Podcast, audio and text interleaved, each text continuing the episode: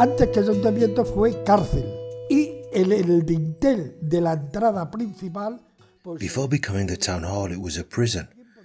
And on the lintel of the main entrance, you can read who built it and in whose time. It was one of the Manrique de Lara, and it was in the name of Don Juan Fernandez, who was a warehouser, and he built this jail. A very curious prison because there was already a report from the Royal Academy of History from back in 1791 saying that it provided few guarantees of security in such a way that the guard had to be enforced at night. I imagine that the prisoners used to escape.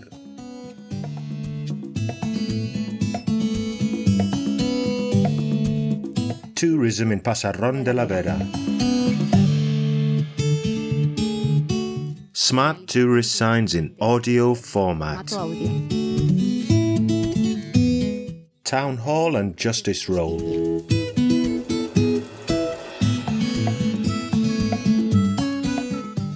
The town hall is in Plaza de España, and the building is an important example of popular architecture, with a linteled wooden portico, balcony, and sun terrace. The first town councils date back to the middle of the 9th century, with the rights and laws of Alfonso X, and it's in the courts of Cadiz that an important change is marked by suppressing the lordships and chief magistrates and establishing mayors, councillors, and procurators in each town council elected by the population. El ayuntamiento, se- o las casas constitucionales se The town halls or constitutional houses are always located in the square that's now called Plaza de España.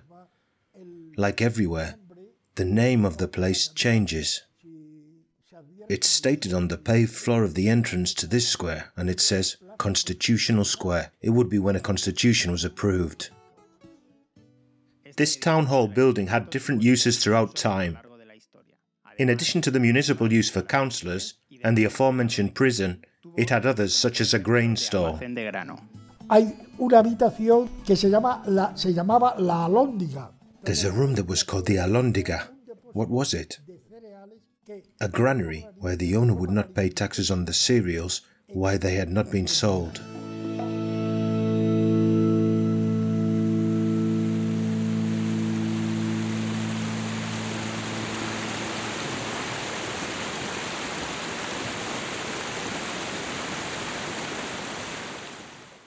One of the symbols of Pasarón, as in the entire La Vera region, is water, which can be seen flowing through the streets or coming out of the spouts in the square itself.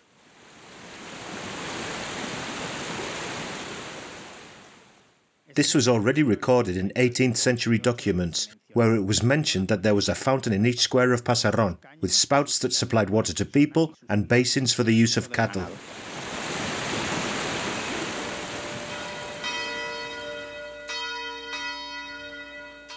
The town hall building is annexed by a tower that stands out, where a bell and clock are located, which had an old mechanism that was especially curious. Al lado está la torre, la torre del reloj, pero era una torre The clock tower is next to it, but it was a tower from the top of which some stones went down to the floor of the square. And they were the counterweights that moved the clock's mechanism.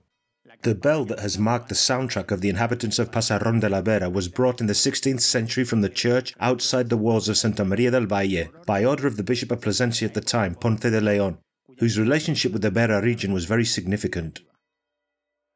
Backed by the sound of that bell, the current Plaza de España has been the meeting place in the municipality for celebrations and events.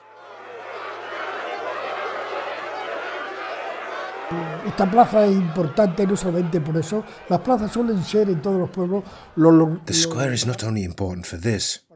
Squares are usually the meeting place in all the towns. In the square here, there have been bullfights, sacramental acts, and the passion is carried out here now. I remember that we came here to the puppet show. Each one had their chair and sat and watched. And it was a place where all the groups celebrating weddings had to pass through. These events were already referred to in the 18th century, at least in curious terms, by some documents. The excessive fondness for wine stands out in this town. Drunkenness is public, frequent, and very harmful. Deaths and injuries have resulted from them and the celebrations in the streets. The people of this town are extremely bold and daring. everything is due to the failure to administer justice.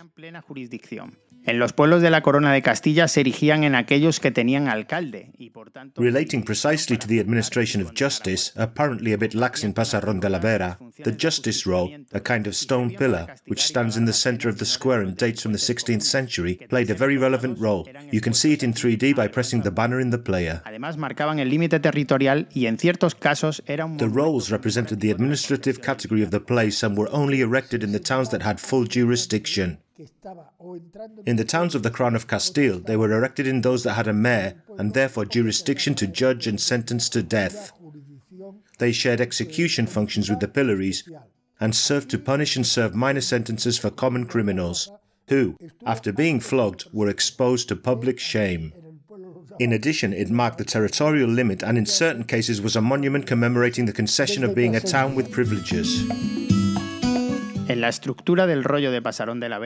The acomodo pillory told a traveller that they were either entering a town, if the que pillory was on the outskirts of the town, cuatro figuras or that they were arriving in a town that had a special municipal jurisdiction. Eh, caras, efigies, tres o cuatro. The one that can be seen here in the square was in another place before, which is called El Rampanadero, here in the town, which must be an access road from Plasencia. Peruanos. Porque están In the structure of the roll in Pasarón de la Vera, original pieces and others added in the reconstruction that was carried out are accommodated. Four mocking and threatening figures stand out. observan un poco. Y es posible que en ese siglo fuera cuando eran los 1506, 1507. With some busts, with some faces, migrantes de Pasarón effigies, en el Perú. three or four that were taken, some that can be found in the long street and that resemble. Remind me a little of the Peruvian Indians, because they are dressed in what's called the chullo, which is a kind of hat that the Peruvians had that covered their ears to protect them.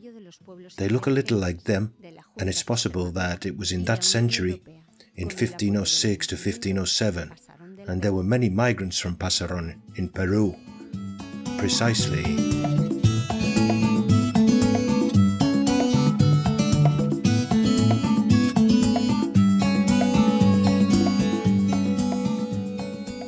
A production for Radio Viajera, financed within the framework of the Project for the Development of Smart Villages of the Government of Extremadura and the European Union, with the support of the Pasarón de la Vera Town Council.